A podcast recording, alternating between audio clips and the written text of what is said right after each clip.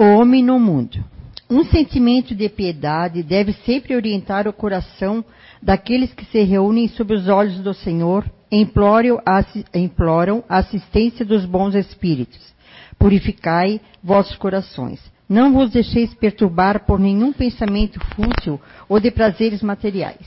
Elevai vosso espírito em direção àqueles que vos chamais, a fim de que, encontrando em vós as necessárias condições, possam lançar em quantidade a semente que deve germinar em vossos corações, e nele produzir os frutos da caridade e da justiça.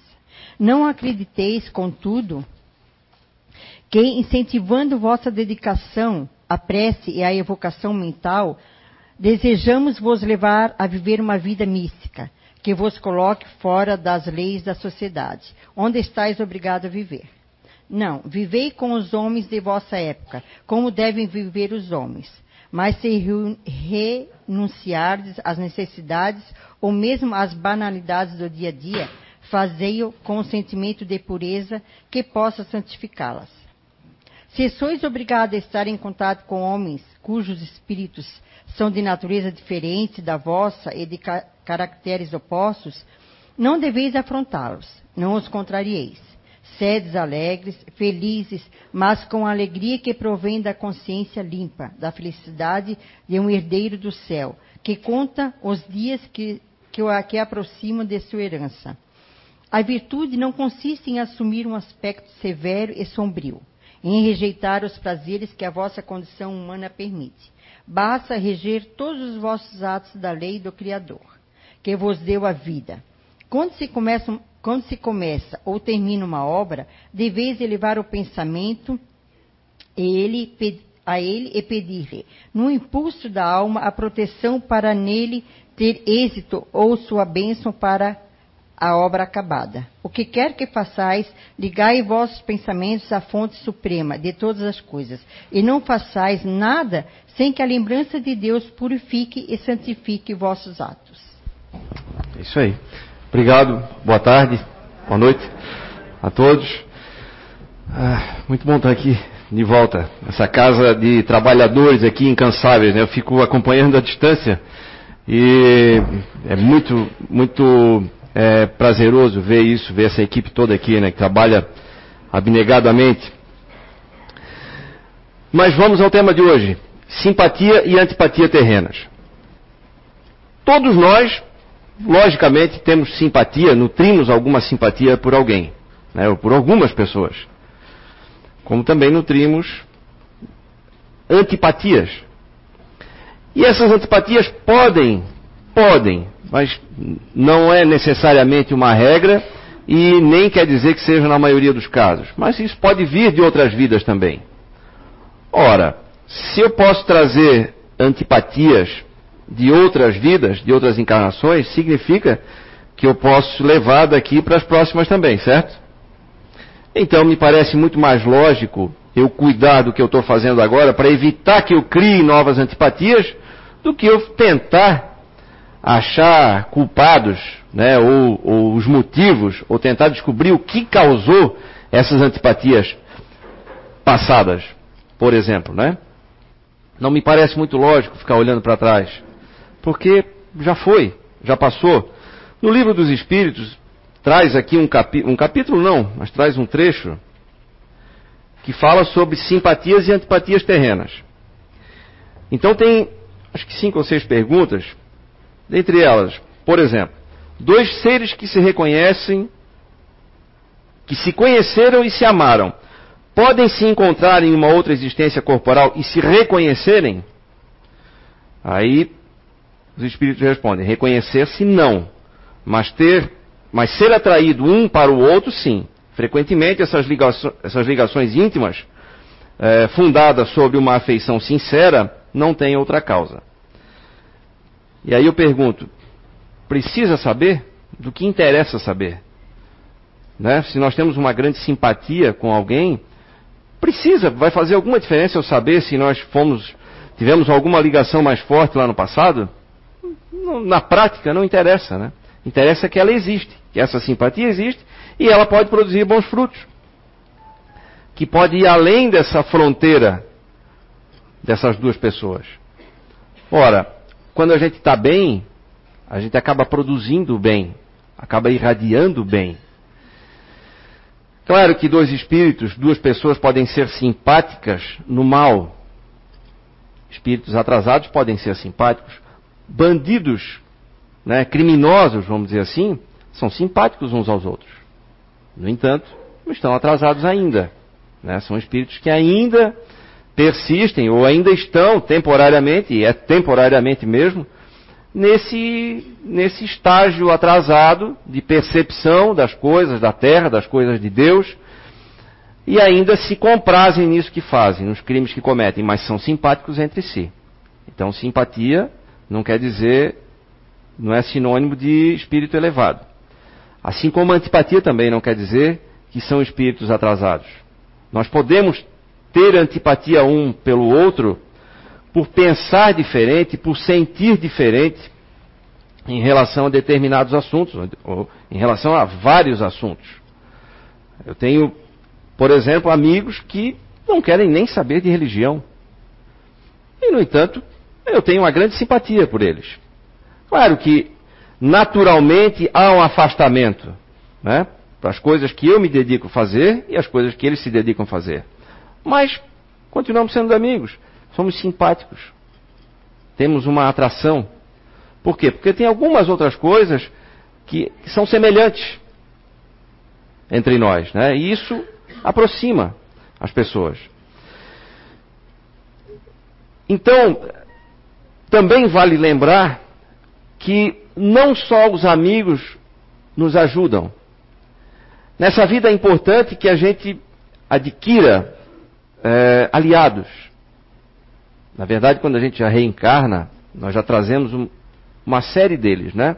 Desde o nosso anjo guardião até os nossos familiares, às vezes nem tanto, nem tão aliados assim, mas, ou pelo menos nem tanto, nem tanto quanto a gente gostaria, né?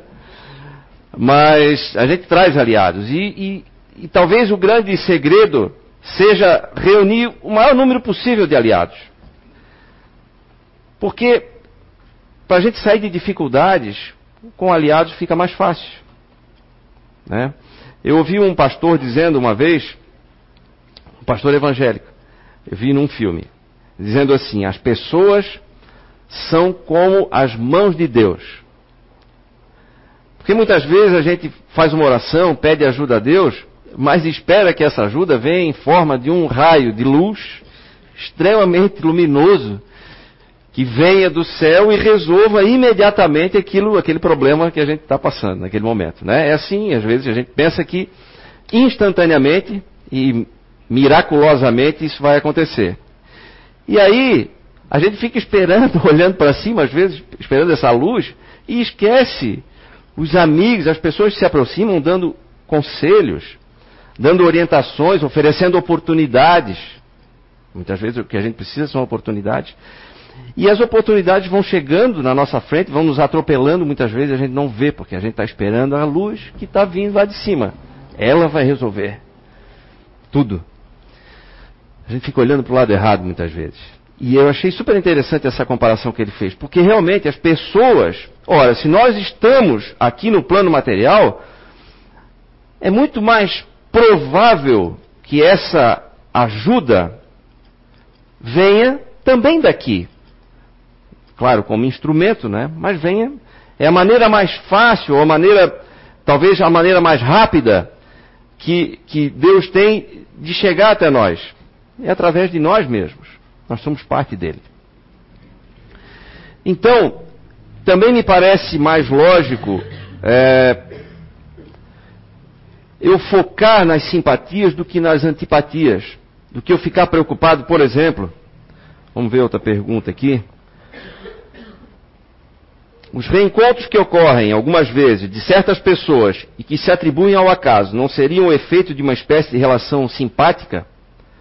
Aí a resposta: há entre os seres pensantes laços que não conheceis ainda.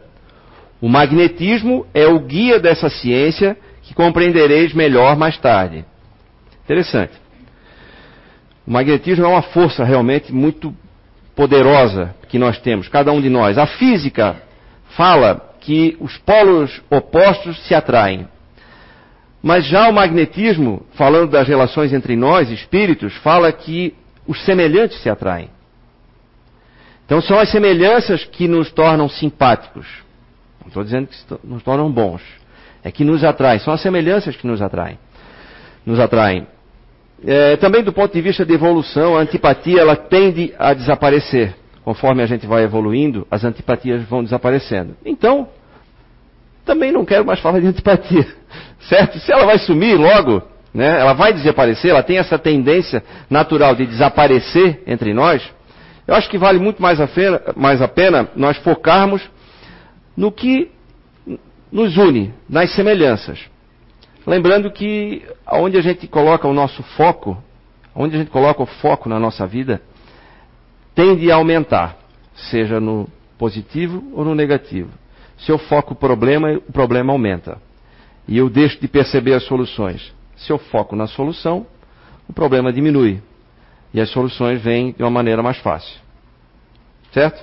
Também parece lógico. Não é?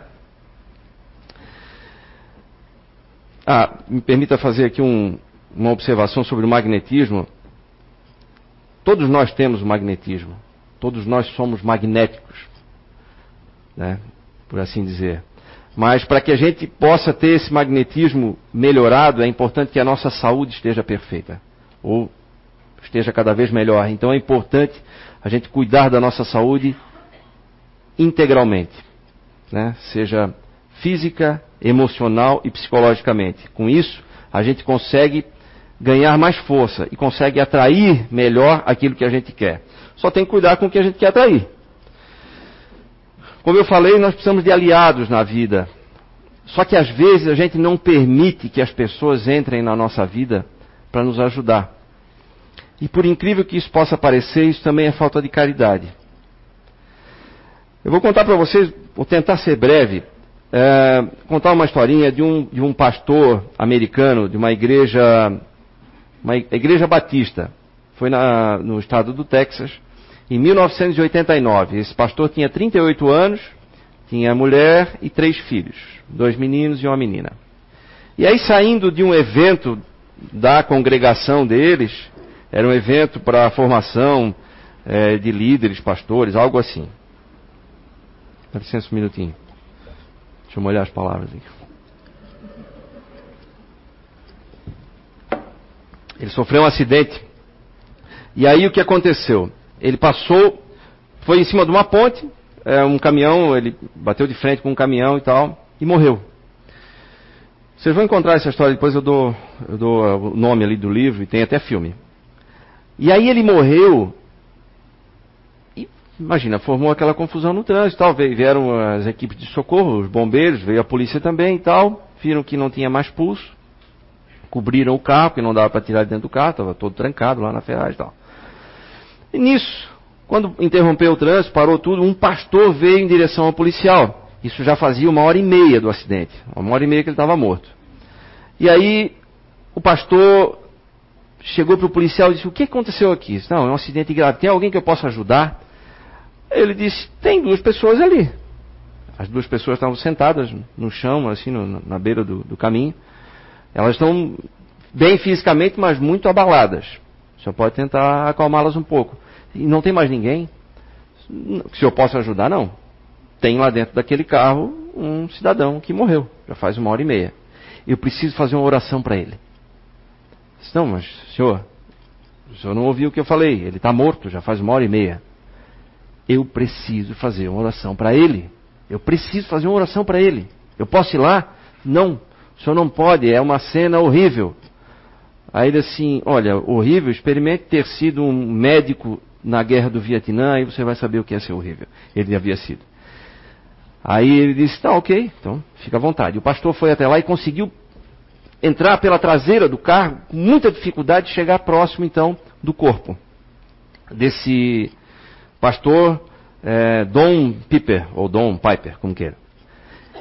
E aí ele começou a fazer uma oração ali, naquele, conseguiu mal e mal tocar nele, na cabeça ou no pescoço, não lembro, é, e começou a fazer uma oração e começou a, a chorar e depois começou uma, uma canção e tal. De repente, o Dom, que estava morto, fazia uma hora e meia, começou a cantar junto com ele. E aí ele ficou impressionadíssimo com aquilo também, ficou tal, tal, e veio, pessoal, ele tem pulso, ele tem pulso e tal. No começo não acreditaram, mas depois, vindo a, vendo aquela euforia dele e tal, foram até lá e realmente ele estava ele estava vivo. Então, retiraram ele de lá, levaram para o hospital, avisa a família, aquela coisa toda. Tal. Então, as pessoas da igreja, os amigos, começaram a ir no hospital onde ele estava. Isso tudo demorava muito, porque imagina, até conseguir telefonar, até chegar, não tinha celular na época, enfim. Fato é que ele teve uma a perna esquerda, se não me engano, perna esquerda e braço esquerdo. Foram dilacerados, mas estavam ali ainda. A perna ele havia perdido boa parte já do, do osso do fêmur. Então os médicos Apesar dele não ter tido nenhuma complicação séria internamente, seria muito difícil fazer com que ele sobrevivesse pelo tamanho dos ferimentos. Mas ficaram tentando. E também seria muito difícil salvar uma perna, ou talvez a perna e o braço. Né? Provavelmente teria que amputar. Mas foi então, a partir dali começou uma, uma jornada muito difícil para ele e para todos, né? Mas só que os médicos não desistiram dele e continuaram tentando de todas as formas e conseguiram pelo menos estabilizá-lo e assim foi um dia após o outro. E ele foi recobrando a consciência e a família toda ali, e os amigos e tudo e tal. Aí o Dom, lembrando-se do, do, do, lembrando do que ele tinha visto quando ele tinha morrido, ele começou a pensar assim: bom, eu vou ser, se eu sobreviver, eu vou ser um peso para minha família, eu não quero isso. E aí, ao invés de ele querer melhorar, ele começou a desistir. Ao ponto de os médicos insistirem para ele respirar. Ele não queria mais nem respirar, respirava com dificuldade. Ficou deitado, levou meses, né? Deitado lá e tal, foi atrofiando tudo. Ele teve pneumonia, teve várias infecções e tudo e tal, mas ele não reagia mais. E não adiantava o médico dar bronca, o médico ameaçar, olha, se você não respirar direito, eu vou ter que tomar uma atitude drástica. Tá vendo aquele respirador ali? Eu vou ter que cortar sua garganta. Vai ser pior. Não adiantava.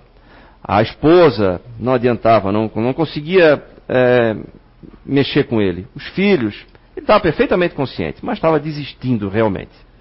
Até que um dia um amigo dele chegou para ele e disse o seguinte: Tá, você não quer mais então? Não quer reagir, não quer viver? Ele mal respondia, mas ele disse: ah, não quero ser um peso para minha família. Ok, então a partir de agora nós é que vamos assumir o controle da situação. E aí ele reuniu várias pessoas na igreja e começaram a fazer, fazer vigília de orações e tal, né? Passava a noite fazendo orações e vibrando por ele. E funcionou, quer dizer, começou a funcionar.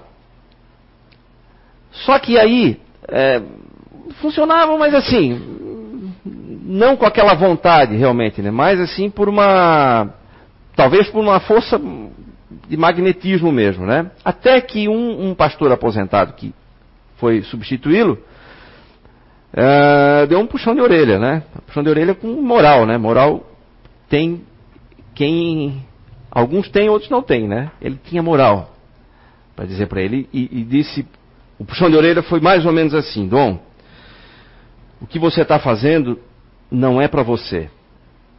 Tudo que está acontecendo aqui não se trata, não trata da, da sua vida. Não é a respeito de você. É a respeito do que as pessoas querem fazer por você. Tem várias pessoas lá fora fazendo um esforço enorme para te ajudar. E você precisa permitir que elas te ajudem.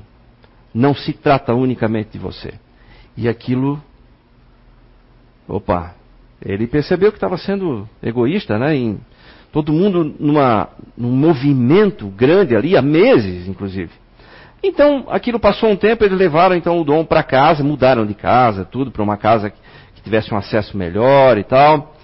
A própria esposa dele estava querendo desistir já também. Ela não, não aguentava mais aquela situação, né? Até que então foram para casa e aí começou uma maratona, uma nova maratona na casa deles. Então fizeram uma adaptação com cama e tudo para ele ter uma certa mobilidade. E aí havia um revezamento. Então a, a esposa voltou a dar aulas para poder sustentar a casa. E havia um revezamento diário ali de amigos, de, de colegas da igreja. Todo dia tinha alguém para cuidar dele. Todo dia tinha alguém, todo dia alguém lendo, amparando, enfim, ali cuidando. Até que um dia uh, o melhor amigo dele foi visitá-lo e ele disse o seguinte: Eu preciso te contar uma coisa que eu não contei para ninguém, mas antes de te contar, eu preciso que tu me prometas que isso vai ficar só entre nós.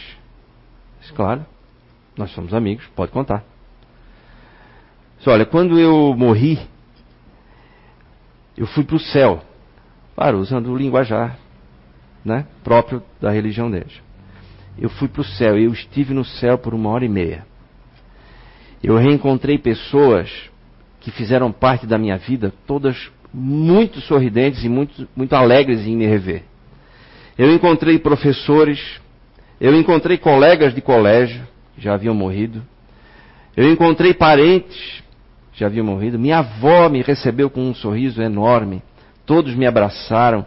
E era um, um estado de prazer e de bem-estar tão grande que eu sequer tinha como me lembrar das coisas difíceis que eu estava passando. Ou de qualquer coisa ruim que fosse ruim. Eu não me lembrava mais de nada. Eu só queria saborear aquele momento ali, desfrutar aquele momento. E aí, eu comecei, eu vi a porta do céu. Ele descreveu que era um grande portal feito em madrepérola, muito luminoso, que ele conseguiu enxergar por cima das pessoas e tal. E ele estava caminhando para lá, as pessoas estavam conduzindo ele para lá, né? o que a gente pode dizer hoje as colônias espirituais, né? que para ele era o céu. Então, e quando eu estava indo para lá, eu fui trazido novamente. Me vi no escuro e cantando. Quando eu abri os olhos, eu estava cantando, tinha alguém cantando comigo e segurando muito forte a minha mão. Quando ele contou essa história, o amigo estava sorrindo, né, boca aberta com aquela história toda. E aí ele disse: O que foi? Também vai achar que eu sou maluco? Vai achar que eu sou maluco? Por isso que eu não quero que as pessoas saibam. Não, não, não, não, não. Pelo contrário, as pessoas precisam ouvir isso. Você tem que se dar conta do que, que é. Pelo que você passou, precisa testemunhar isso. Precisa, precisa relatar esse testemunho para as pessoas. Isso é inspirador. E aí, imagina, você é a prova de que o céu existe, né? Na conversa deles ali.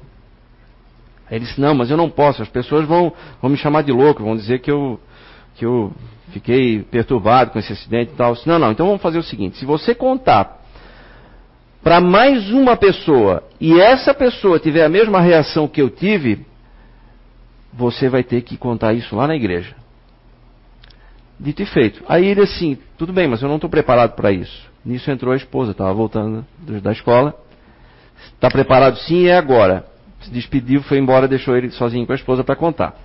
E ele, meio sem ação, contou para a esposa. A esposa teve uma reação também muito. Foi uma surpresa muito agradável para ela. E ela chegou, inclusive, a dizer assim: Agora eu compreendo por que, que eu me casei com você. Então, assim, foi um, foi um momento emocionante né, para ela, mas extremamente esclarecedor e que apagou tudo aquilo, todas aquelas dificuldades, todo aquele desânimo, toda aquela vontade de, de largar tudo que ela tinha tido também, até pouco tempo atrás. E aí, então, ele se convenceu de contar isso. E ele conta até hoje, esse pastor é vivo ainda. Já escreveu, escreveu um livro, é, é 90 Minutos no Céu, e traduzido em diversos idiomas, vendeu milhões de cópias e continua vendendo. E hoje ele é, ele dá esse testemunho constantemente na igreja dele e viaja por aí fora falando sobre isso. Claro, não é novidade nenhuma esses relatos, essas experiências de quase morte, né? Nós temos aqui na Casa Espírita, se vocês forem procurar na biblioteca, tem lá livros que contam isso. Hoje, não é só no Espiritismo, hoje a ciência pesquisa sobre isso. Tem vários casos catalogados, isso não é novidade. Então não importa, não vamos nos prender nisso. O que chama atenção aí é o fato de ele, é, de as pessoas, daquele pastor é, aposentado, ter chamado a atenção dele para o detalhe dele deixar as pessoas ajudarem. Ele permitir que as pessoas ajudem. E é isso que, que deve servir para a gente aqui, nesse momento, falando de simpatias e antipatias. Muitas vezes a gente impede que as pessoas nos ajudem por orgulho, por medo de ficar em dívida dívida moral com as pessoas, a gente não quer. A gente é orgulhoso, né? Não vou deixar. Ou às vezes, a gente, essas, essa ajuda não vem até nós porque a gente não está sintonizado com as coisas boas. O que é sintonizar com as coisas boas? Sintonizar com as coisas de Deus. Fazer o bem, desejar o bem, sentir o bem. Mas não significa que a gente tem que ser santo ou virar santo do dia para a noite. Acredito que ninguém aqui esteja nesse estágio, mas não é isso que conta. O que importa é eu querer. O que que eu quero? Eu quero ser melhor? Eu quero fazer bem para as pessoas? Porque eu fazer o bem para as pessoas não é simplesmente eu tirar um dia na semana, eu venho para a casa espírita, aí eu falo, né, com calma, eu baixo meu tom de voz, né, parece que eu tomei um calmante assim, e tudo é lindo, né. Gente, onde é, que, onde é que nós passamos a maior parte do tempo na nossa vida? Uns em casa, né, cuidando da casa, da família, dos filhos, mas a grande maioria aqui, acredito, pela idade até que eu estou vendo aqui, no trabalho. E onde é que nós podemos ajudar? É onde nós estamos. É onde nós passamos a maior parte do tempo. Ora, é matemática, né? Se eu quero fazer o bem simplesmente no momento em que eu estou dentro de um centro espírita ou estou dentro de uma igreja, o bem que eu vou fazer é isso aqui, perto daquilo que eu posso fazer no meu dia a dia. Eu posso ajudar no meu trabalho? Como? Posso. Ajudando o colega, não passando por cima, já começa por aí, não fazendo mal já é um, né? Como diz aquele ditado popular, muito ajuda quem não atrapalha. Né? Então não atrapalhar já é uma grande coisa, mas não basta, não é o suficiente. Talvez seja um passo só. Né? Mas Através do trabalho a gente pode ajudar as pessoas, ensinando corretamente, fazendo negócios corretamente, promovendo a prosperidade, se é que o seu trabalho permite isso.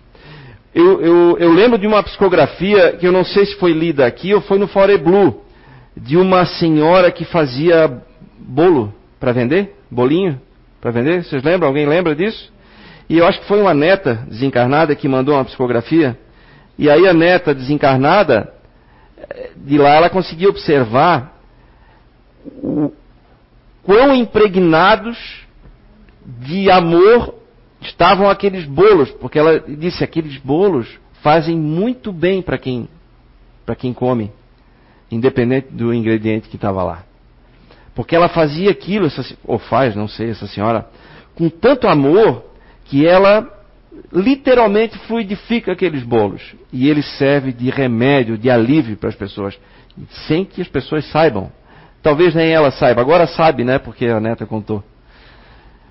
Então, no nosso trabalho, seja onde for, nós podemos fazer isso.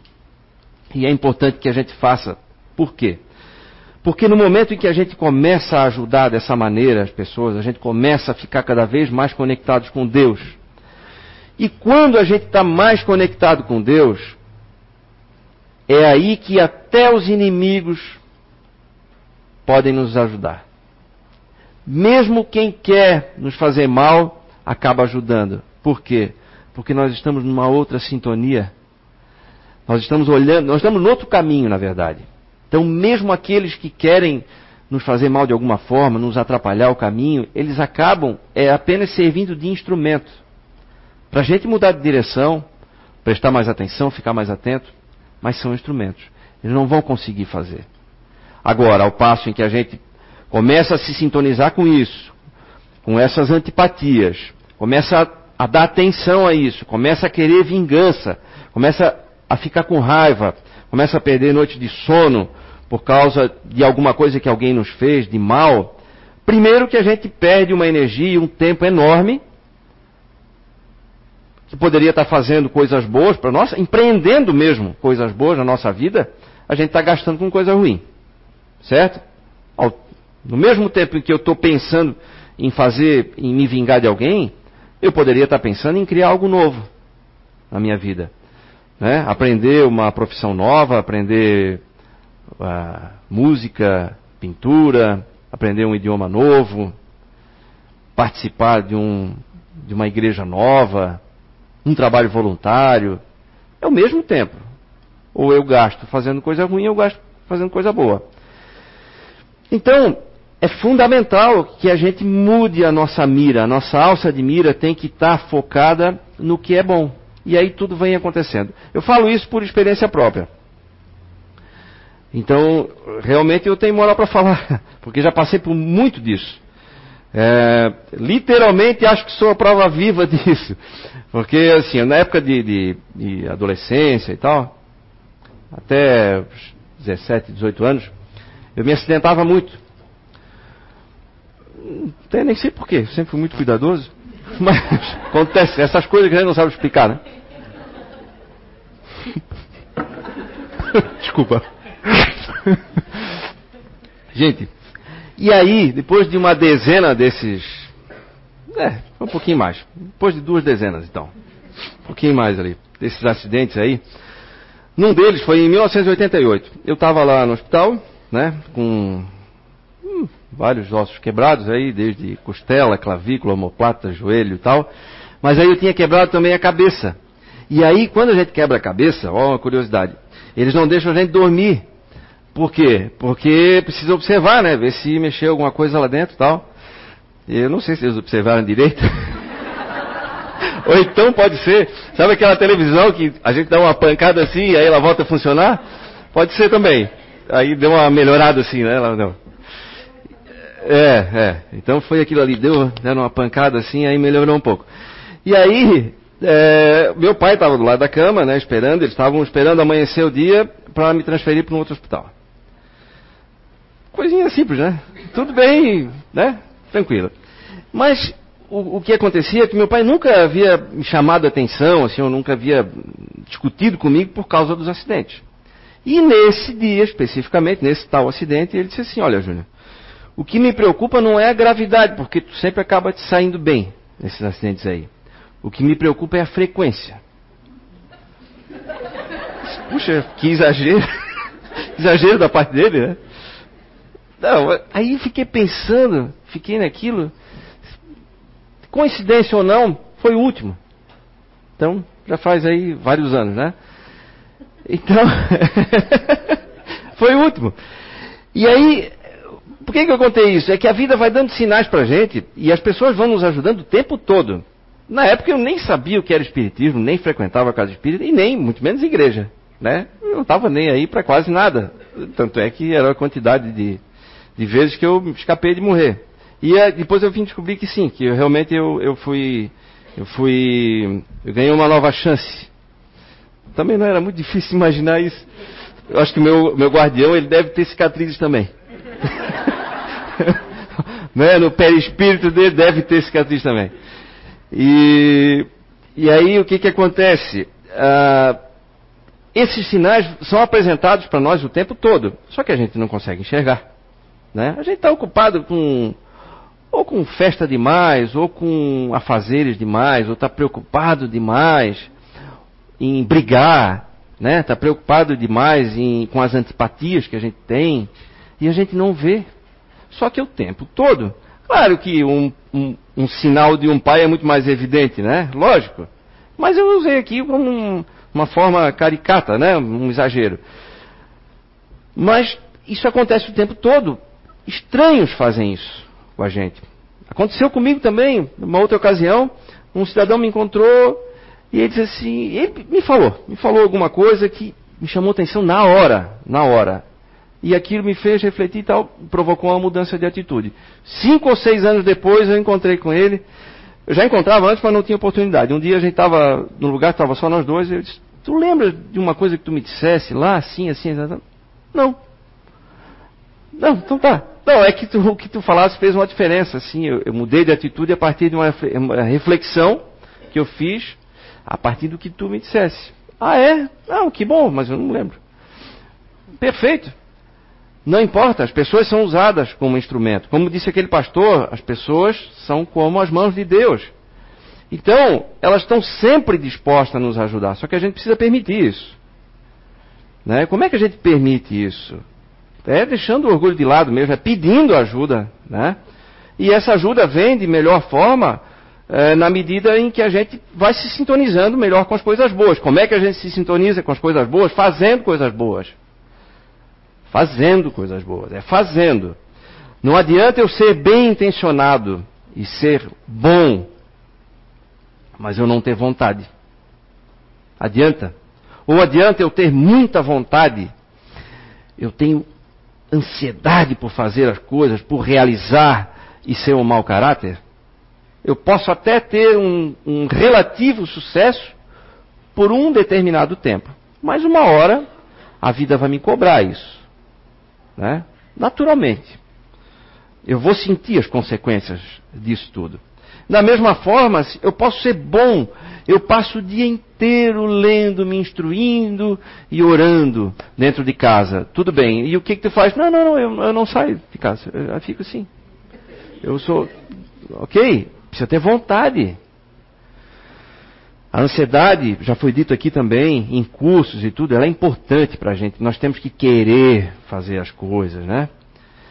Mas em algumas pessoas ela está um pouquinho exagerada. Ela pode causar um descompasso entre o tempo que as coisas precisam para se realizar e o tempo que nós queremos que elas se realizem, né?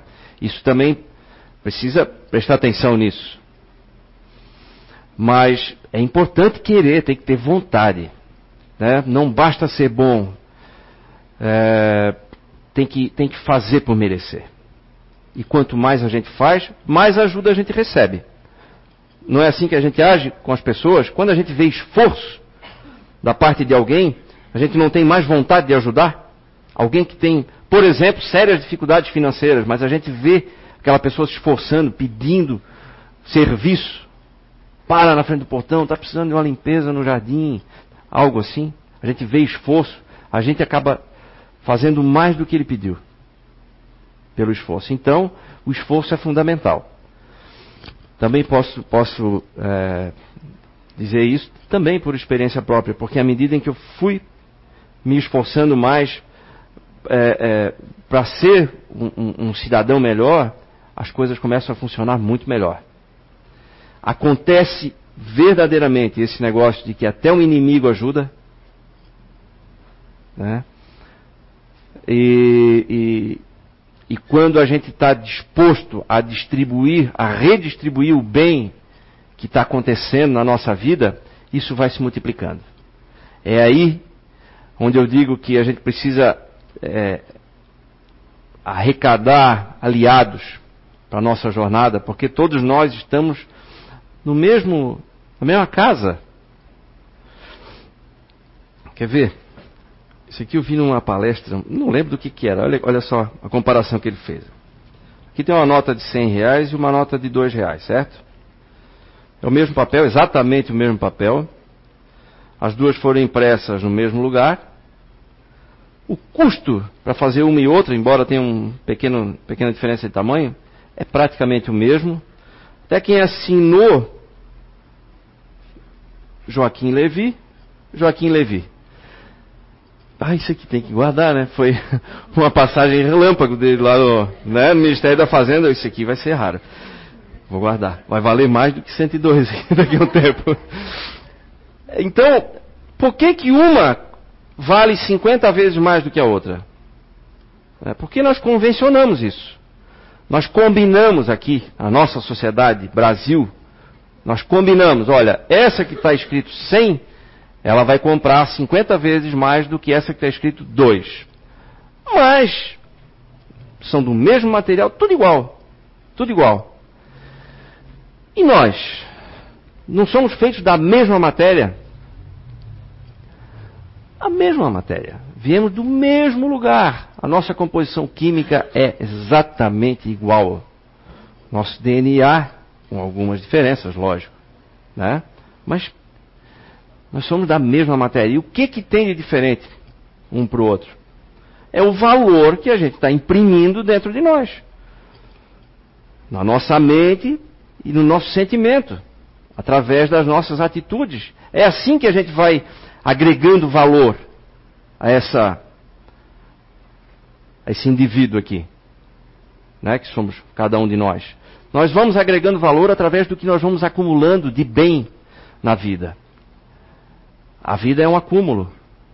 de coisas que a gente vai fazendo, vai realizando, vai promovendo ao nosso redor. E isso não precisa, não estou falando aqui de grandes grande projetos, não, gente. Estou falando de coisas pequenas, do dia a dia, da maneira de tratar as pessoas, da gentileza, né? da boa educação, mas sobretudo da disponibilidade em ajudar. Não é, não precisa estar disponível. Às vezes a gente tem um trabalho que ocupa muito tempo. Então, nossa, eu mesmo esses dias estava me lamentando, puxa vida, eu moro em Brusque, não moro nem em Blumenau nem em São João Batista. Aí os trabalhadores de lá precisam de ajuda, eu não estou. Aqui precisa de ajuda, eu não estou. E aí eu fico, não, pera um pouquinho. Se eu não posso estar 100% presente aqui, mas eu posso ajudar aonde? Aonde eu estou mais presente. Estou no meu trabalho, vou ajudar mais, mais no meu trabalho. E não é fazendo, é, é, distribuindo esmola, nada disso. É ajudando de verdade. Às vezes, pode acontecer até aqui. Alguém deve estar pensando, ah, fulano tinha que estar ouvindo isso. Né? Por que, que o fulano tinha que estar ouvindo isso? Nós é que estamos aqui, é que temos que ouvir isso e tentar de alguma forma mostrar para esse fulano que tem coisas diferentes que a gente pode fazer na vida. Porque nós vamos servir de instrumento. Se ele, talvez o fulano, se estivesse aqui, ele não ia entender dessa forma, porque ele está noutra. Então nós é que vamos servir de repetidor. Só que numa linguagem diferente, talvez uma linguagem que o fulano vai entender. Então, sim, somos nós que deveríamos estar aqui. E não fulano. Eu estava ouvindo uma, um debate político esses dias no programa e alguém comentou assim: é, quem deveria estar ouvindo isso não ouve. Quem deveria estar ouvindo? Quem deveria? Não. Eu deveria estar ouvindo, estou ouvindo. Ah, mas a grande maioria, são a grande maioria.